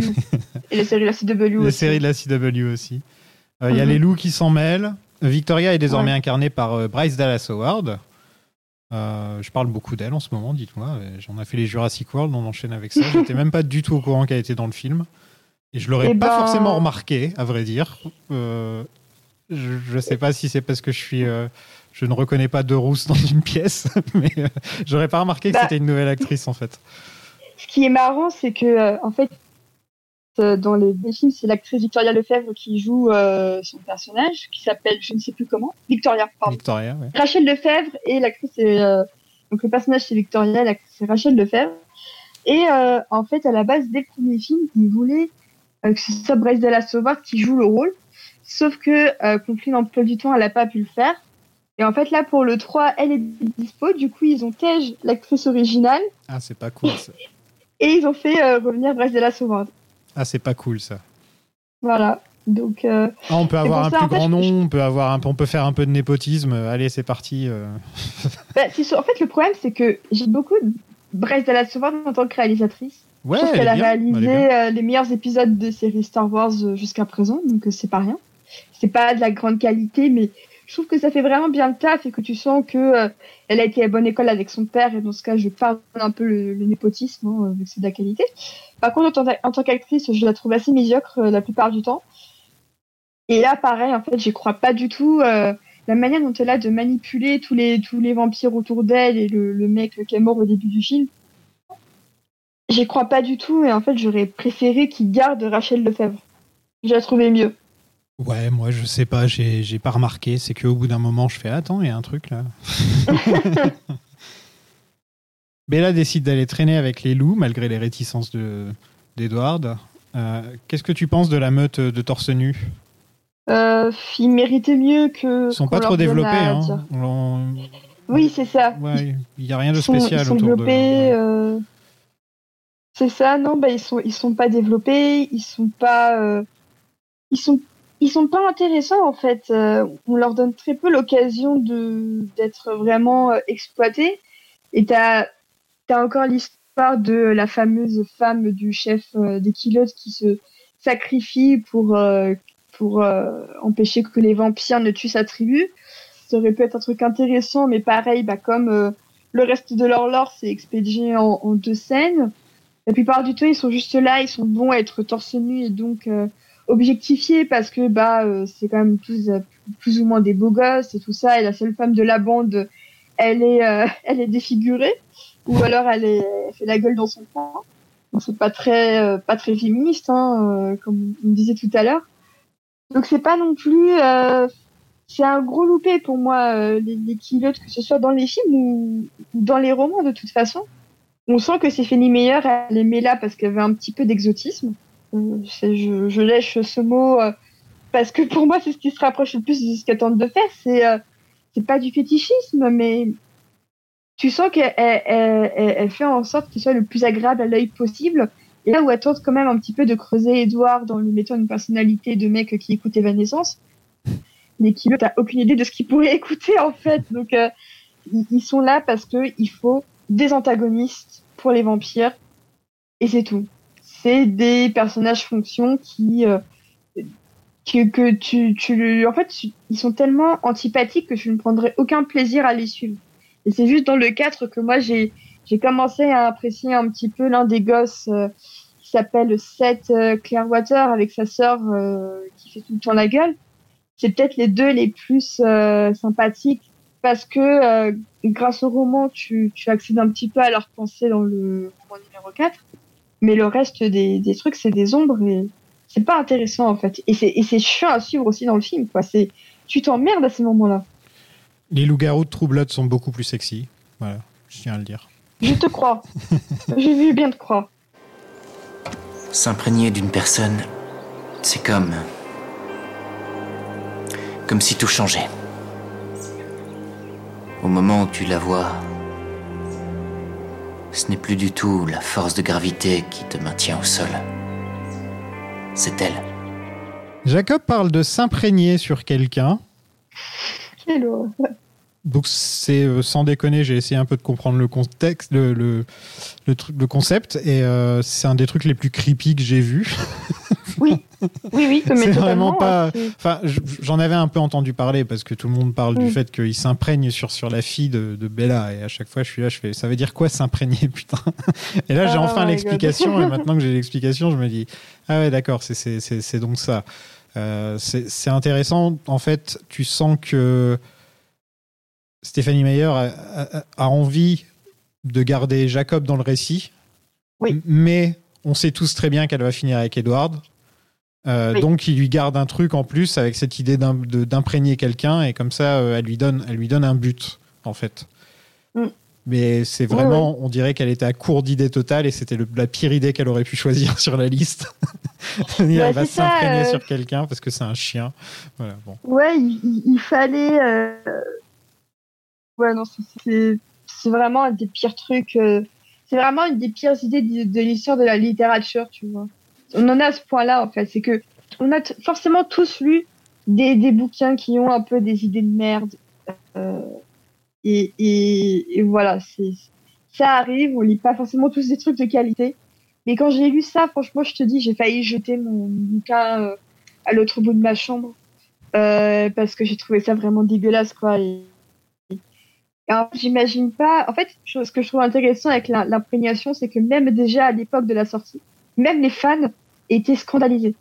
Et que pour à ce point que ton fandom se dise ton meuf ton dernier bouquin c'est de la merde euh, c'est quoi cette histoire de gosse? C'est quoi cette histoire d'imprégnation? Et que à ce point euh, énormément de fans renie le dernier bouquin alors que c'est finalement celui où bah il se passe des choses sexuelles enfin bah franchement faut le faire quoi c'est vraiment euh, tu pourrais pas tout saboter toi-même parce que si encore il y avait l'imprégnation bon c'est le concept le plus creepy du monde mais si encore Jacques avait échappé s'il était juste devenu une sorte de gardien protecteur pour euh, René Smith, Ouais, on son, dit, son parrain, son quoi. tu parrain et Ouais, tout ça. fait, son parrain, c'est comme un Sirius Black avec Harry Potter. euh. je sais pas ce qui lui a, je sais pas ce qui lui est passé par la tête. Et c'est pour ça que je te dis tout à l'heure, je t'avais dit tout à l'heure que elle était pas très euh, prolixe, que elle s'exprimait pas beaucoup euh, pour la presse. Mais je la comprends parce que comment tu peux assumer d'aller défendre une idée pareille devant la presse? Tu ne peux pas. C'est pas possible. C'est possible. Parce Donc, que euh, là, ce que lui- ce qu'il lui dit, ce qu'il dit à Bella, c'est qu'en gros, il est pas content qu'elle veuille se transformer parce qu'il s'est pas encore imprégné sur elle. C'est ça hein, qu'il lui dit clairement. oui. en fait, il se, il se force. euh, en fait, à ne il- pas s'imprégner en fait. Il force, il se force à ne pas s'imprégner, c'est ça? Il- en fait, voilà, il, il décide de, renoncer au contact de, de toutes les personnes de son entourage. Enfin, je dis toutes les personnes, mais en fait, c'est toutes parce que l'homosexualité n'existe pas chez Stéphanie Meyer. Hein, C'est vrai. Sera clair. Donc, euh, il se refuse vraiment à déserter. euh, Il y a un passage, je crois, dans le 4 où, durant sa partie à lui, il envisage la possibilité euh, de, de, de rencontrer des nanas pour tenter de s'imprégner, pour oublier Bella. Et, euh, en fin de compte, ça marche pas. Donc, euh, il y a un peu cette tenter de s'imprégner. Il, de- il, il fait ça, il essaie de se dire bon, allez, je vais essayer d'aller m'imprégner ailleurs. Bon, ça, ça marche pas. Mais et, il y avait effectivement dans le troisième cette notion de euh, si on passe assez de temps ensemble, je vais m'imprégner, machin et tout ça. Et pourtant, t'as littéralement tout le monde autour de lui qui lui explique que si tu t'es pas imprégné d'elle maintenant, ça risque très peu d'arriver à l'avenir, donc fous-lui la paix. Mais lui, il écoute pas parce qu'il est con. C'est vraiment un con. On a un flashback de la première rencontre entre les vampires et les loups. Et euh, on peut constater que les vampires sont quand même définitivement beaucoup plus méchants que les loups-garous. Ça, on, on- on peut le dire. C'est Oui, Et il y a un truc quand même très ridicule dans le film, en plus ça revient par la suite, c'est que si un vampire voit du sang, il arrête tout ce qu'il fait. Il est, tout- Alors, il est directement attiré par le sang. alors c'est pas toi qui le vois, c'est qu'il le sent. Oui, il le sent, mais en même temps, il est Euh. en train de faire un truc où sa vie pourrait être en danger, etc. Enfin, tu vois, à un moment précis, il suffit juste qu'il y ait un peu de sang, et tout de suite, il arrête ce qu'il est en train de faire. Et donc, en gros, ce serait très facile de tuer un vampire. Euh, oui, bah oui. C'est assez facile en fait quand tu quand tu vois les films. En fin de compte, c'est pas si difficile que ça. Hein. Bah oui, justement, il se transforme en une sorte de statue quand il meurt. Mm, mm. Euh, et quelquefois, c'est juste ils se prennent un coup de poing et paf, statue. Ou ils se font arracher le bras et là, ça se transforme en statue. Et Oui. moi, moi j'avais cru comprendre qu'il fallait les brûler pour qu'ils meurent. Oui, après il faut que tu les brûles. Ok, donc. C'est euh, vraiment un processus en plusieurs étapes. euh, parce que je sais je sais pas pourquoi. D'ailleurs, je beaucoup de choses je ne sais pas pourquoi en fait. Hein. Je tiens à être très clair avec les auditeurs qui se disent mais qu'est-ce qu'elle a lu? Des choses que ça fait pas longtemps, hein, dix ça fait longtemps que t'as pas lu. en même Voilà. donc le gros, euh, le, le gros Ouais. plot secondaire du film, c'est que dont, dont on se fout un petit peu, c'est qu'il y a donc les nouveau-nés qui tuent tout le monde à Seattle. Et ça, c'est le même problème que j'avais avec le premier film. C'est que les méchants, je m'en fous, mais ils sont, ils sont super caricaturaux à chaque fois. Les méchants, ils ont qu'une seule dimension. C'est euh, ils serrent les dents et ils ont l'air cool et ils arrivent au ralenti et on, il y a, a aucun degré de de caractérisation en fait quoi. C'est juste c'est les méchants. Il y a, rien d'autre. Et, Oui. et ouais, j'ai du mal à m'intéresser à chaque fois à ça. Je préférais plus d'histoire de l'or, je préférais développer va- les, les, les Kellen, je préférais développer les Volturi, plutôt que d'avoir ces méchants qui ne servent absolument à rien. Et en plus, on dirait qu'ils sortent d'un autre film. Enfin, c'est. Je sais Oui. pas, Twilight, c'est c'est une, Bah. c'est une romance fantastique, mais j'ai- j'aime pas cette idée qu'il y ait un méchant par film comme ça. Enfin, c'est bizarre. En fait, on, on sent que dans le, le film, il y a cette envie de montrer plus d'action. Donc, en montrant directement le point de vue des, des vampires, donc de Victoria et de Riley et de Britannia, donc qui sont les trois vampires euh, qu'on qu'on suit, qui sont euh, parmi les nouveau-nés, comme on les appelle. Dans le roman, tu n'as rien de tout ça. Tu ne sais pas à quoi ils ressemblent, mais vraiment de bout en bout. C'est-à-dire que le roman avance. Euh, T'as des interruptions un petit peu, tu sais pas ce qui se passe. Euh, Bella découvre qu'on l'a cambré, mais elle sait pas pourquoi. Euh, Il y a des choses étranges qui commencent à se passer et au final, l'étau se resserre de plus en plus. Donc c'est un petit peu oppressant quand tu quand tu lis parce que euh, les romans sont du point de vue de, de Bella, donc tu ne sais pas du tout ce qui se passe en Italie chez chez bah, les les Volturi. Voilà, j'en perds un mot, les Volturi ou tous ces trucs-là, tu t'en fous complètement. Euh, et du coup, dans le roman, bah, en fait, elle réalise qu'un vêtement a disparu, que telle personne a disparu. Et au fur et à mesure, bah, tu, tu, les taux se resserrent, donc c'est plutôt oppressant. Tu sais pas d'où vient la menace, donc c'est ça qui rend aussi euh, le, le, dispositif plutôt, euh, plutôt intrigant, à défaut d'être euh, d'être bien écrit, c'est assez efficace pour que tu te dises mais qui se passe à la fin. Euh, et en fait, bah, le film tue directement ça dans, dans l'œuf. Et bah du coup, tu, tu suis un affrontement entre des gens dont tu te fous complètement et euh, bah, des gens dont tu te fous un peu moins parce que c'est censé être les héros, mais en fait tu t'en fous quand même. Et résultat, bah ça, ça aussi entre euh, euh, Victoria qui fait un grand discours très méchant parce qu'il faut il faut venger le, le mec que j'aime. Ça aussi euh, pire euh, pire justification possible de pourquoi je veux tuer des vampires machin. Et en face, bah t'as les les, les Cullen qui sont mais qu'est-ce qui se passe en fait? Tu c'est c'est beaucoup moins bien équilibré parce que ça ça a pas confiance en le spectateur pour qu'il se dise mais attends il y a un problème qu'est-ce qui se passe? Ça ça donne pas l'opportunité au spectateur de se demander ce qui se passe. Et c'est dommage parce que un des trucs dans Twilight aussi quand quand il y a des moments assez sympas c'est que tu sais pas d'où vient la menace du coup tu te dis que ça peut venir de n'importe où donc il y a- il y a cette impression que tu n'es en sécurité nulle part et c'est plutôt euh, pertinent avec le propos euh, de l'œuvre Pendant une seconde, rien qu'une seconde, j'y ai cru. Mais il a planté ses crocs plus profond de toi. J'ai décidé seule, je te le promets. Mais ce ne sont même pas des êtres vivants. Ça me rend malade. Je préférerais te savoir morte que vampire. Bon, il y a un truc où on, on m'a un peu menti. C'est Ah. que il est censé y avoir un ménage à trois. Team Jacob, Team Edward, euh, etc., etc. Et là, au bout de trois films, bah, Jacob est devenu super toxique d'un coup, donc euh, il était déjà limite dans le film précédent, hein, on va pas se mentir non plus. Il essaie de l'embrasser de force. euh, on, on nous fait croire pendant le film qu'à un moment, elle dit oui, je l'aime, elle l'embrasse, elle lui demande qu'il l'embrasse, etc. Mais pas une seule fois le film le vend. Enfin, Mm. j'arrive pas à y croire une seule fois qu'elle ait un seul Ouais. intérêt autre que amical avec Jacob. Je pense aussi que ça tient au fait que Kristen Stewart et Taylor Lautner ensemble, ça ne fonctionne pas du tout, quoi. Euh, qu'il n'y a pas du tout d'alchimie. Très deux, très vite, tous les deux, ils deviennent vite très saoulants dans leur scène ensemble parce que justement, il ne se passe rien entre eux. Ils sont vraiment ridicules, les deux, ils sont vraiment pénibles. Pour un bon triangle amoureux, tu, veux qu'il y ait trois personnages qui soient un chouïa intéressant. Et en fait, bah, pas du tout. Ici, ils sont pas du tout intéressants. Et t'en as un peu rien à faire euh, de, ce que fait Jacob parce que c'est pas un personnage intéressant et que est aussi intéressant que euh, qu'un personnage inintéressant.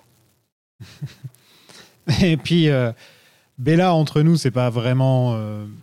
Enfin, elle est pas passionnante. Un truc, tiens, que je me, disais, ils ont plus ou moins viré la voix off, hein, euh, la narration de Bella dans, les films. On l'a un peu au début, par-ci par-là, on l'a.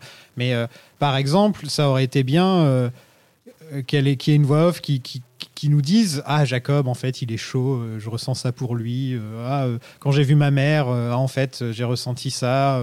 parce a certains moments où il nous dit. J'ai pas l'impression qu'il nous montre ce que Bella ressent en fait, que ce soit avec sa mère ou avec Jacob.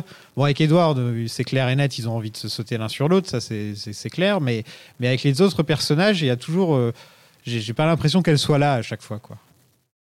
Bah, elle est jamais là, hein, c'est un fantôme. De la même manière que Kristen Stewart, tu sens qu'elle est parachutée sur le tournage entre euh, deux projets qui sont plus intéressants à faire pour elle.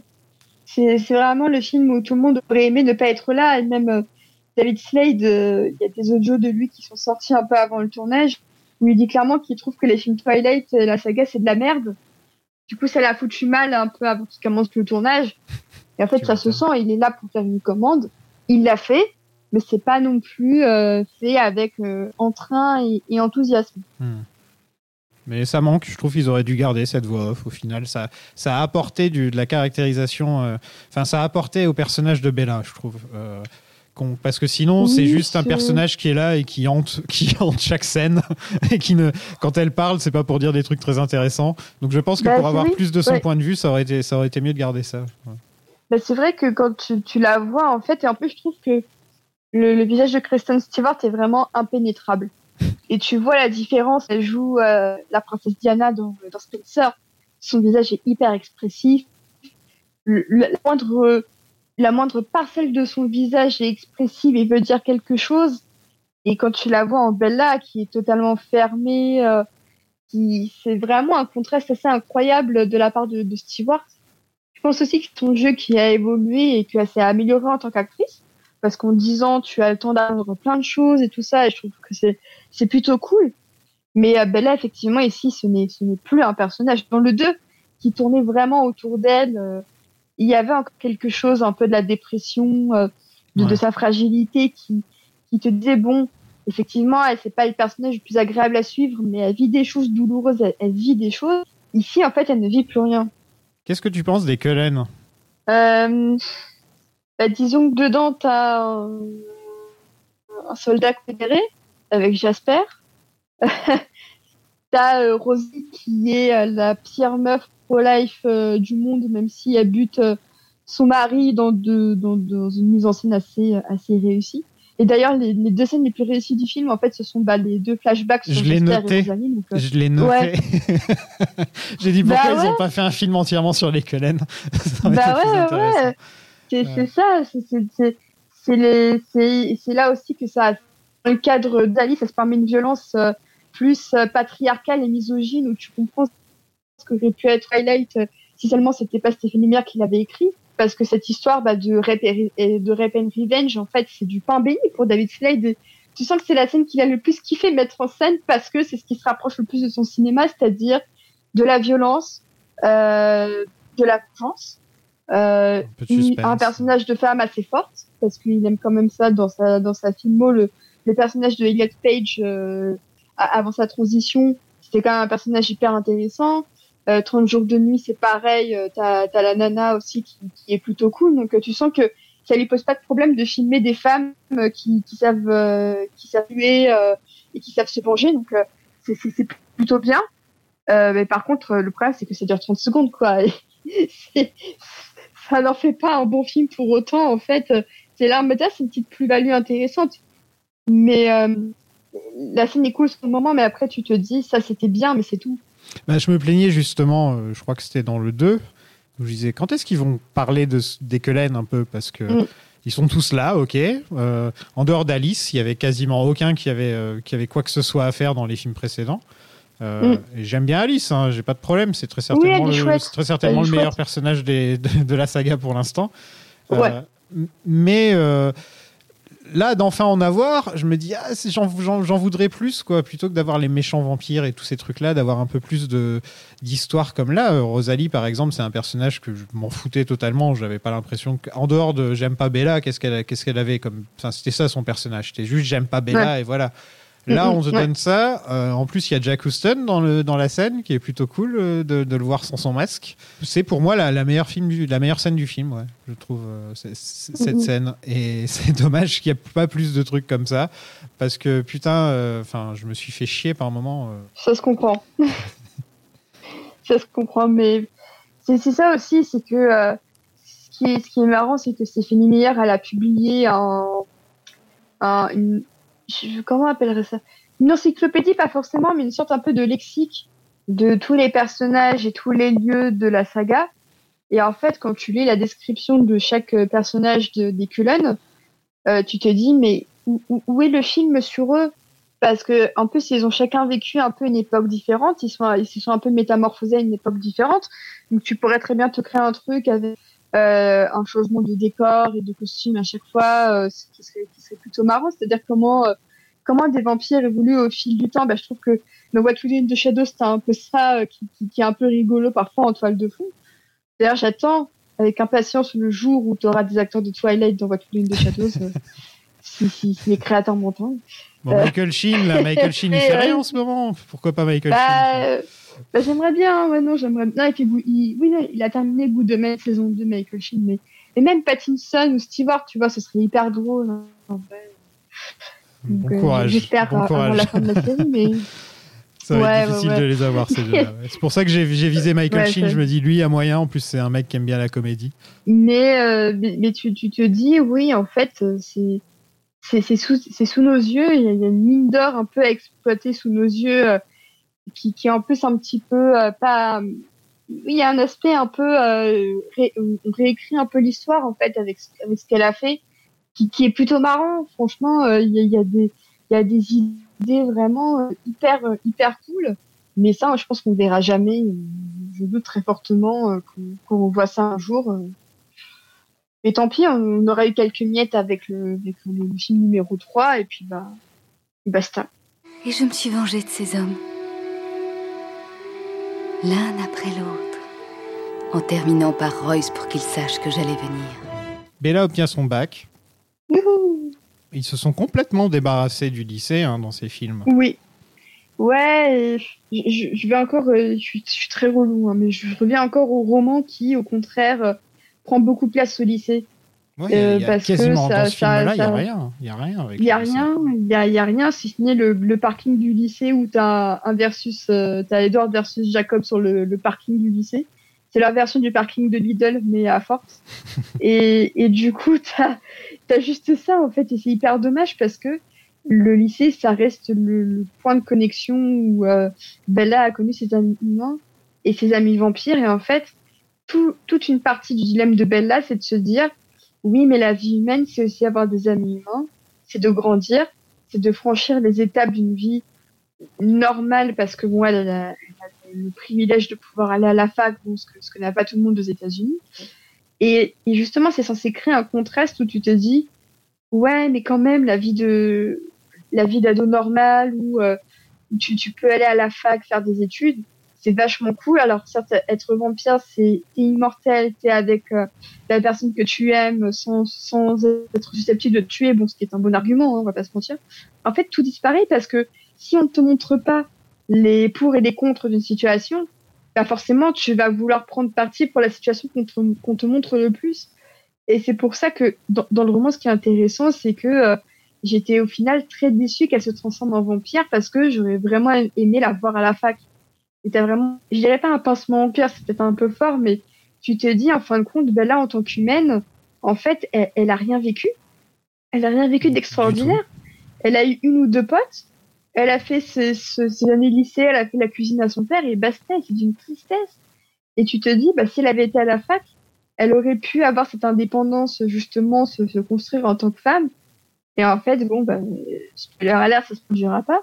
Mais comment tu, tu, tu, quand, tu lis le roman, c'est très difficile de prendre parti pour, euh, pour sa, son envie de devenir un vampire. Et je pense que c'est aussi un peu pour faciliter l'appréciation euh, du public envers les vampires. Hein. C'est clairement, euh, il faut que vous, vous, supportiez les vampires. Du coup, bah, on renonce à une des dimensions les, les plus humaines du, du roman. Les Cullen et la meute décident de s'entraîner pour défendre Bella. Et Edward sait parler le loup, visiblement. Ça m'a fait rire, ok, il sait parler le loup, je sais pas où il l'a appris. C'est un peu comme dans Star Wars. Merde, ça faisait longtemps. C'est un peu comme dans Star Wars où euh, ils savent tous parler Wookiee, on sait pas pourquoi. On sait pas comment ils ont appris le Wookiee. Euh, je viens de remarquer un truc, c'est que les vampires n'ont pas de crocs de vampires dans ces films. Ils n'ont pas de dents de vampire. Euh, non. Non Et en fait, leurs dents sont censées être euh, dures comme euh, du, du, du platine ou du titane. Donc, euh, Ah, le- leurs dents peuvent, euh, peuvent mordre, elles peuvent se planter dans n'importe quelle surface. ah, ils ont C'est pour ça qu'ils arrivent autant. Ouais, ils ont un grill, en gros. Comme dit Star. clairement. ouais, ouais c'est ça. Ils ont les dents de on Star. Ok, non, mais c'est une bonne explication, Ouais. ça me va. C'est une très bonne Ils, explication. ils- ils peuvent, ils peuvent mordre dans tout, c'est pas un problème pour eux. Bon, je, je pense que tout le monde a vu l'image de, de Bella qui caresse Jacob avec l'acteur qui est en tenue mocap. Hein. Euh, tout le monde connaît cette Ah, le image pauvre. qui est, Ouais. euh, qui, est quand même, qui est quand même magnifique. C'est une des meilleures images de, tout- de, de Twilight, je trouve. hein. oui, il est là, la tête baissée, elle le caresse comme ça. Les deux choses les plus importantes à savoir sont premièrement, ne jamais laisser leurs bras vous enlacer, ils vous écraserez sur le champ. Deuxièmement, ne pas imaginer les tuer par une approche directe. Ils sont préparés à ça. Vous seriez tous vaincus à coup sûr. Emmett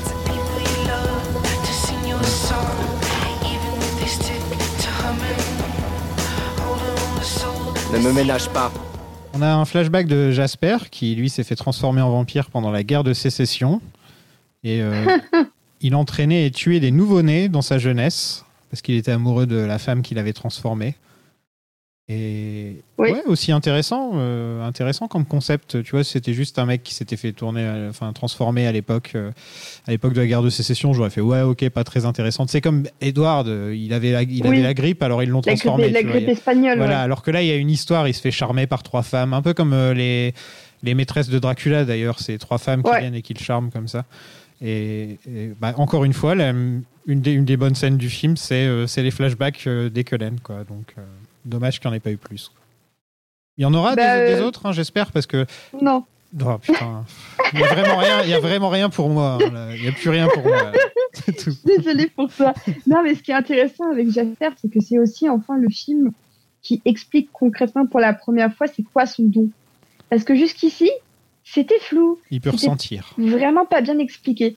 Alors, c'est pas, il peut sentir, mais il peut aussi manipuler les émotions d'une pièce. Hmm. C'est, pour moi, c'est peut-être le vampire le plus puissant des Cullen parce que tu veux que les Cullen, ils aillent démonter quelqu'un, tu leur fais ressentir de la colère, de l'agressivité, ils vont te buter la personne. Tu veux que les Cullen arrêtent d'être sur un truc, tu leur fais ressentir le fait qu'ils doivent être joyeux, ils vont être joyeux. C'est hyper dangereux comme pouvoir. C'est limite de la manipulation mentale. On n'en parle pas assez de ça. Alors que c'est, pour moi, le, le pouvoir le plus puissant, le plus dangereux des Cullen. Parce que t'as euh, Emmett, bon, lui, il est juste fort, bon, bah, euh, rien à foutre. Ils sont tous forts de Il toute sert façon. à rien, lui. mais Euh, point. Voilà. Bah, il, est, il est marrant. Il, il est marrant, mais il sert à rien. Mais la plupart des personnages, c'est. T'as euh, t'as Alice, bon, elle voit le futur et encore c'est un peu flou, donc en fait ça sert à rien. Alice a l'air d'avoir une vie de Edward- merde. hein, parce que Oui. Alice a l'air d'avoir une vie de merde parce que quand tu réfléchis, toutes les deux secondes, on dirait que ah, elle a un flashback. Un peu comme la une des Ah, Halliwell. Il y avait une des Halliwell dans Charmed qui avait le même problème, non? Elle avait des flashs comme ça, je me rappelle.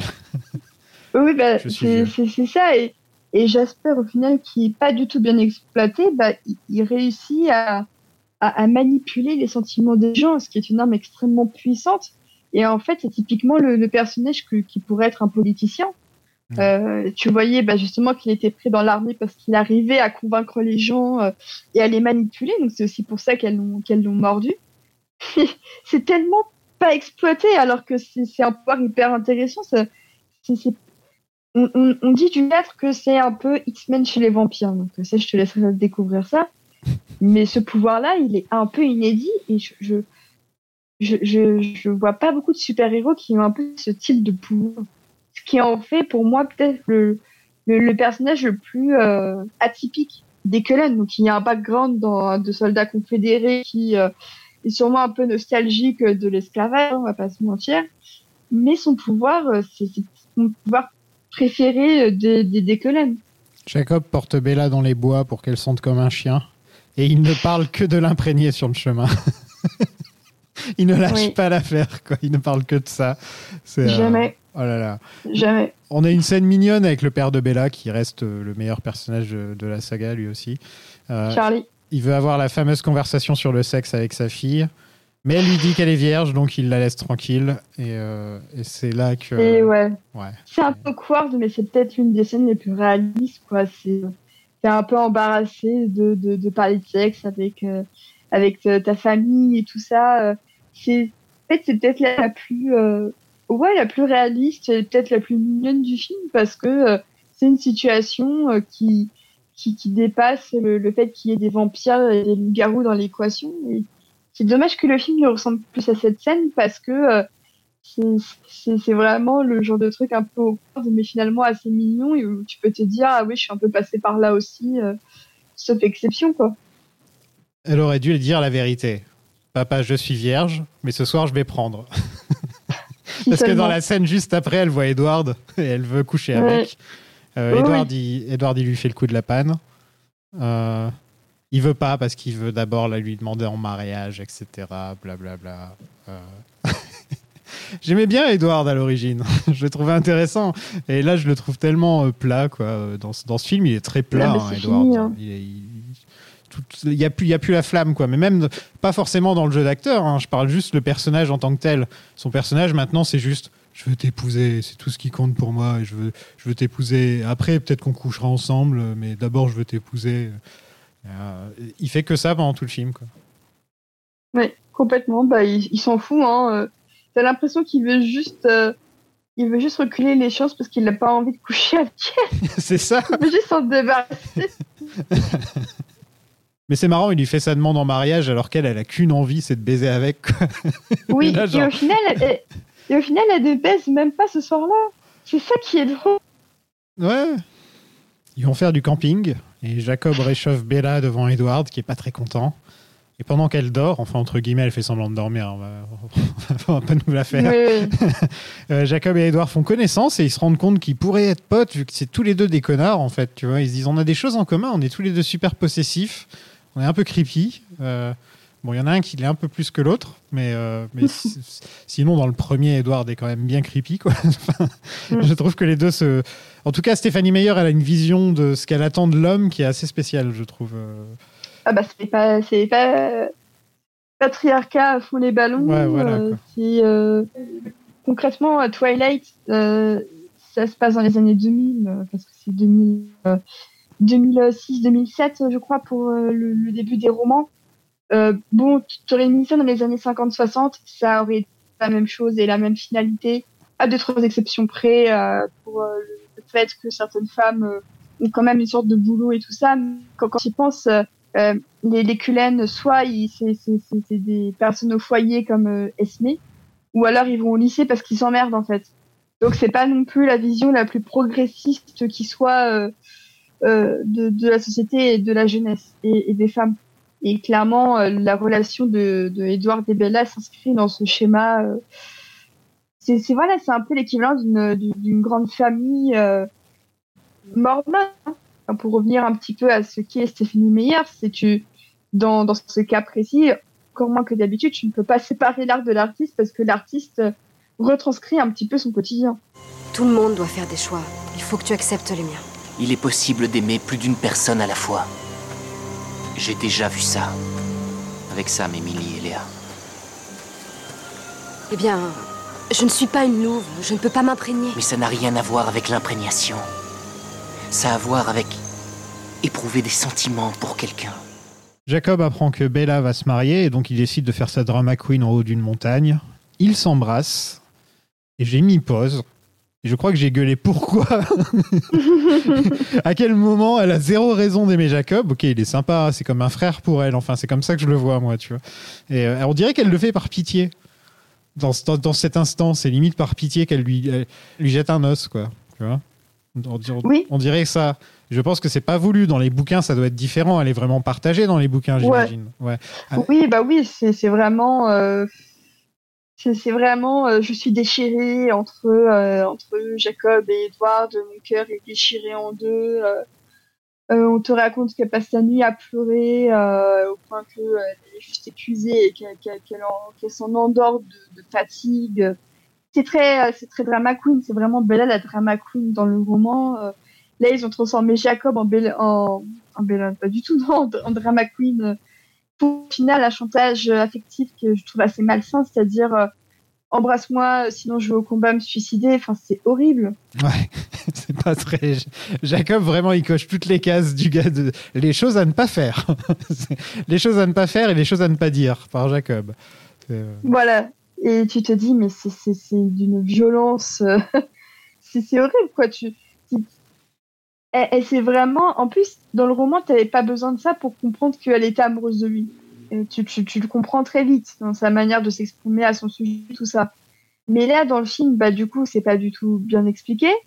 Euh, et tu te retrouves avec euh, bah, Kristen Stewart qui fait euh, Jacob et qui lui fait tellement mal que dans ma salle de cinéma, des mecs ont rigolé à ce moment-là.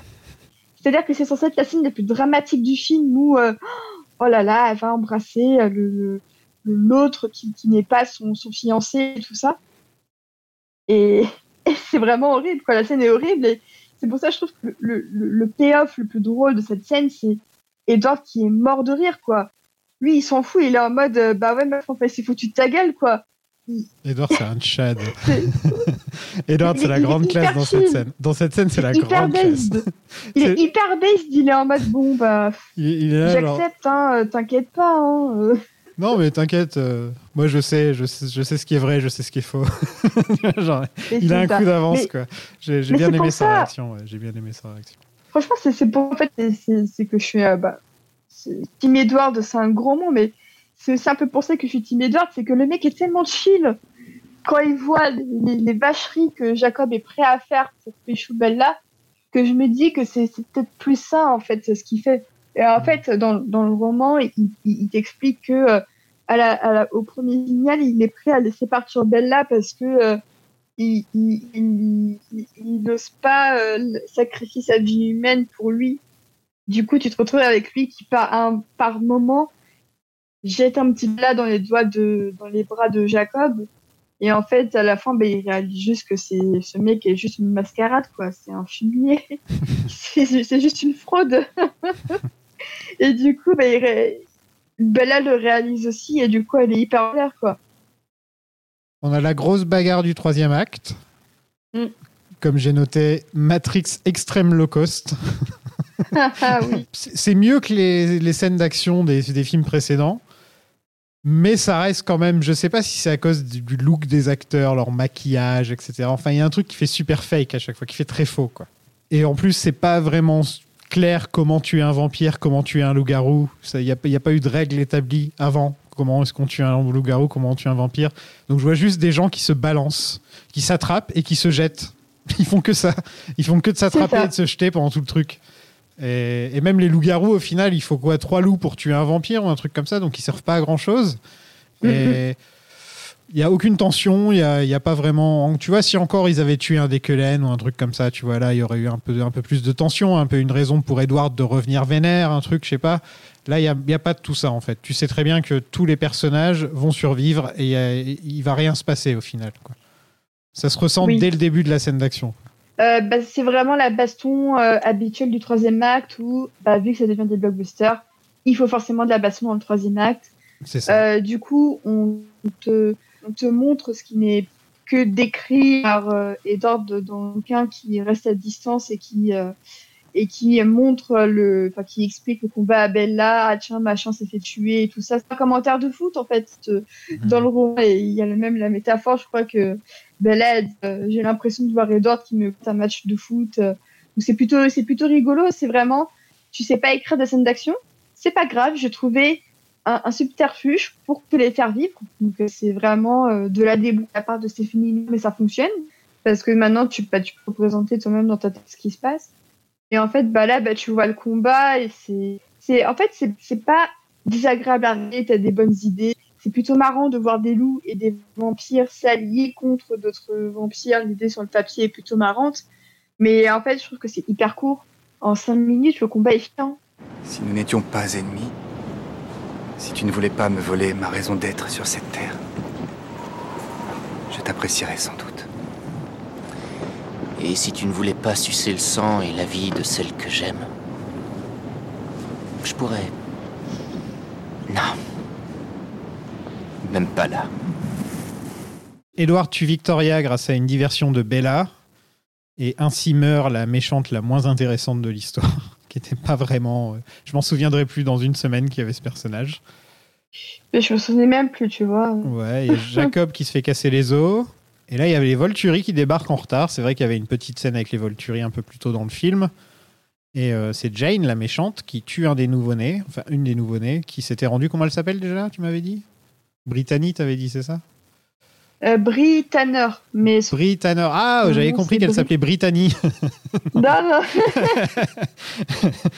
Euh, Qu'est-ce que tu penses des Volturi? Tiens, tant que je te tiens là, euh, puisque on n'a pas vraiment de raison d'en parler dans ce film, mais bon, on sait jamais euh, s'il y a des trucs dans les films d'après qui t'intéressent euh, vis-à-vis des Volturi. Je trouve ça hyper intéressant comme, comme idée d'avoir une, une famille royale de vampires.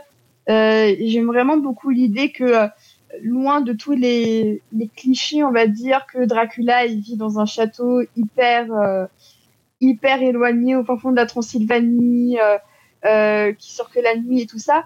J'aime beaucoup l'idée que eux, vivent dans l'environnement, donc certes ils vivent à l'intérieur d'un château, mais que c'est vraiment dans une région baignée de soleil tout le temps. Et je trouve que le contraste est hyper drôle, hyper intéressant. euh, c'est pas assez bien euh, exploité ni dans les romans, ni dans les films. Mais je trouve que tout le lore un peu autour d'eux, euh, la manière qu'ils ont de se nourrir des touristes et tout ça, euh, c'est vraiment, euh, c'est vraiment un, beaucoup, un, humour un peu noir que j'aime bien, qui est trop rare d'ailleurs dans Twilight, alors que pourtant pour moi c'est un super terreau à humour noir et, je trouve que c'est trop rarement exploité. Du coup, moi Michael Sheen en, en mais donnez-lui un Oscar quoi. Il fait tellement n'importe quoi, c'est hyper drôle. Ouais, c'est je- vraiment l'équivalent de Eddie Redmayne dans Jupiter Ascending, tu vois. Mais en fait, Michael Sheen, niveau-là de jeu. Michael Sheen, je rigolais et je l'ai dit dans l'épisode précédent, c'est que à quel moment tu te dis un vieux vampire italien Tu te dis, je vais prendre Michael Sheen, le Mais mec oui. le plus anglais de l'histoire de la Terre. Ben, en plus, il avait déjà joué un, un, Il un- pourrait jouer le prince Charles, tu te dis. Limite, il pourrait Mais jouer le prince Charles, quoi. Enfin, il a Et cette il tête-là, tu vois. Il a joué Tony, il a joué Tony Il Blair. a joué Tony Blair, c'est vrai, en, de- en effet. ouais. Ouais. Euh, mais ce qui est marrant, c'est qu'en plus, je crois qu'il avait joué un loup-garou dans un film Underworld, donc c'était plutôt Ah marrant oui, c'est euh, vrai. ouais. pour, le, pour le clin d'œil de le voir C'est là. dans le chapeau, les amis. C'est dans le chapeau Underworld. Mhm. Et euh, et t'as aussi un des acteurs de True Blood qui joue un autre des Volturi, d'ailleurs, si je dis pas de conneries. Mais euh, non, mais moi je trouve que les Volturi c'est hyper marrant. euh. Après, euh, je trouve qu'ils ont des pouvoirs assez marrants dans le genre euh, Evil, euh, Vampire, le, le pouvoir de Jane de provoquer euh, euh, la douleur en regardant les gens. euh, Je trouve que c'est un pouvoir incroyable. Euh, vraiment euh, 10 sur 10, euh, rien à dire. Euh, après, ce qui, ce qui est un Bon, peu embêtant, la c'est force, que... quoi. Ouais, c'est ça. Après, le problème, c'est que là, tu sens qu'il faut un peu envoyer quelqu'un en mode euh, on a encore un contentieux, mais on n'est pas trop les méchants principaux. Donc, euh, le de fin de Dakota Fanning, c'est un peu là pour euh, juste dire euh, ah oui, mais en fait, il n'y a pas, il y a aussi les Volturi. Donc, euh, c'est un peu inutile. Ouais, complètement. Comme ce film. J'ai failli dire comme cette saga, mais non. Ça nous a donné de bons acteurs, je vais pas cracher dessus. Oui. Bella annonce à Edward qu'elle veut faire l'amour et se marier avant de devenir une vampire. Et pour une fois, au moins, c'est plus ou moins Bella qui décide de quelque chose, qui fait son propre choix. Donc c'est c'est c'est pas mal, c'est déjà bien, je veux dire, par rapport à d'habitude. Et on termine là-dessus. Donc, euh, au final, le film précédent se terminait sur Edward qui lui disait Je veux que tu m'épouses. Et là, dans le, on a pris tout un film pour qu'elle dise Oui, je veux bien t'épouser, mais avec mes conditions. Et en gros, tu as, Mm. quasiment tout un film qui ne sert à rien, en fait. Oui, c'est vraiment ce que tu peux reprocher à ce, à ce film-là, c'est que euh, euh, l'aime bien, hein, parce que bon, je, je m'ai dit un peu du mal là dans, dans, dans le podcast, mais ça reste quand même un film qui, je trouve, euh, a pas mal de, de qualité technique, euh, qui a une super bande son euh, avec des super groupes euh, d'ailleurs, c'est un des, des points forts de, de la saga, c'est que t'as littéralement tous les groupes de la scène indé, euh, indie, post-rock, euh, tout ça qui, qui sont sur les bandes son et euh, la, la, la superviseure musicale, elle a vraiment fait le, le taf du siècle à ce niveau-là sur, sur, les, sur tous les films de Twilight. C'est un des rares trucs que je peux pas reprocher vraiment objectivement à ces films-là. Euh, Il y a beaucoup de après, Muse. Oui. Dans chaque film, il y, a il y une chanson de Muse. C'est pas ça le délire? Oui, parce que c'est le groupe préféré de Stéphanie Meyer. Ah, Voilà. moi c'est l'inverse, tu vois. C'est le groupe que j'aime le moins. Mais euh, effectivement, je, je te rejoins le fait que c'est typiquement le film, quand tu le termines, tu te dis, vous êtes quasiment géographiquement au même endroit que le- la fin du 2. Ici passe littéralement euh, la suite de, de la scène de la fin du 2. Euh, tu, tu peux, en fait, tu peux retirer ce film-là de, de, de la saga, t'enchaînes le 2 avec le 4, euh, bah c'est, ça reste, ça reste debout, ça reste correct. Ouais. Là où dans le 3, euh, il y a beaucoup plus d'enjeux qui sont, qui sont développés et euh, qui en font que même si c'est peut-être le maillon entre un peu le calme avant la tempête, ça n'en reste pas moins l'un des, des moins désagréables à lire parmi les quatre bouquins qui sont pas forcément euh, des Nobel de littérature, loin de là. Je trouve qu'il fait un peu épisode filler, tu vois. Oui, complètement. C'est- là qu'on apprend l'origin story de quelques-uns des personnages, etc. Justement parce qu'on n'a rien d'autre à raconter, tu vois. Oui, bah ça c'est vraiment un choix euh, vraiment pénalisant pour, euh, euh, pour pour le pour le film, c'est que il a beaucoup de mal à justifier sa propre existence, Hmm. si ce n'est que euh, t'as pas mal euh, de un peu d'action et de, de d'effets spéciaux, et en fait c'est pas des masses quoi, donc euh, il y a deux trois trucs marrants quand même dans le film. T'as Edward qui dit euh, ah mais Jacob il porte jamais de t-shirt. T'as effectivement les flashbacks sur les Cullen.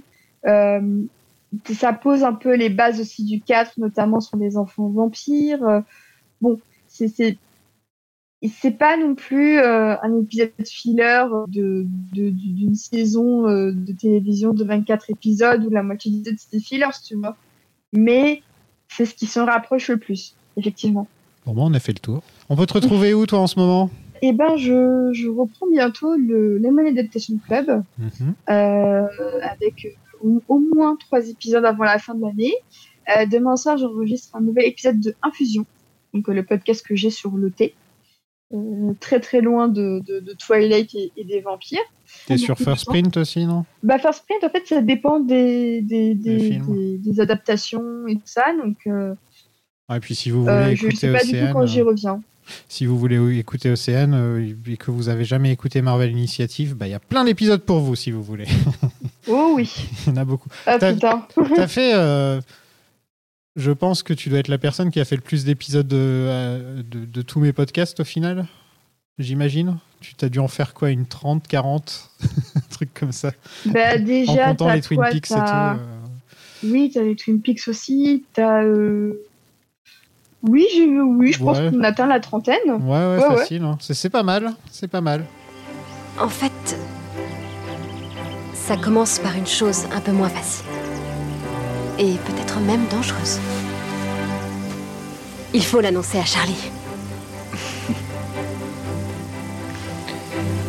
Oui, c'est très dangereux. Heureusement que tu es à l'épreuve des balles. Merci beaucoup d'avoir écouté cet épisode euh, et de votre patience euh, dans ces trois semaines, un mois euh, sans épisode. C'était pas de ma faute, franchement. Moi, je voulais qu'une seule chose, c'était de continuer les podcasts et surtout d'en finir avec Twilight. Mais là, j'ai été obligé de faire une pause. Mais c'est bon, je suis de retour. Et aussi, euh, désolé pour la qualité audio de l'épisode d'aujourd'hui. Euh, normalement, en fait, on était censé le faire ensemble, mais il y a eu la mort de la reine. Étant donné que Océane bosse dans les médias, elle était un peu obligée de rester, euh, de travailler tard. Donc, au final, on s'est retrouvé à faire ça à distance, puisqu'elle n'était pas disponible le reste de la semaine. Et je voulais absolument que l'épisode sorte lundi. Donc voilà, l'épisode euh, a des petits problèmes de, de son parce que Océane n'a pas une très bonne connexion. Mais euh, on va retourner aux, épisodes euh, en présentiel dans pas longtemps. Et si vous aimez bien ce que je fais, bah, n'hésitez pas à mettre 5 étoiles sur Apple Podcast ou sur Spotify, ça aide énormément. Et je voulais aussi faire un grand merci à Sébastien Morbius, la comtesse Océane Bathory, Nandor d'abord, Aurélien Cullen, Van Alexis, Lizzie Van contre les vampires, Seth the Blade, Luna Swan, Béa et Barbara les maîtresses de Dracula, le Gérard du Lagon Noir, Michel Spike et Claire Marceline, les grands patous, c'est-à-dire les, les plus grands contributeurs du Patreon. Euh, si vous voulez les rejoindre et découvrir des dizaines et des dizaines et des dizaines d'épisodes bonus, euh, ainsi que mon podcast perso, ainsi que les archives de mon ancien podcast Bonesplaining et mes analyses des séries Marvel actuelles. C'est sur patreon.com slash plan séquence. Euh, en gros, vous choisissez votre rang que vous voulez rejoindre. C'est à partir de, à partir de ce que vous voulez, mais à partir de 3 euros, vous avez les épisodes en avance. À partir de 5 euros, vous avez accès à tous les épisodes bonus. Et à partir de 10 euros, je vous remercie en fin de chaque épisode, comme je, viens de le faire.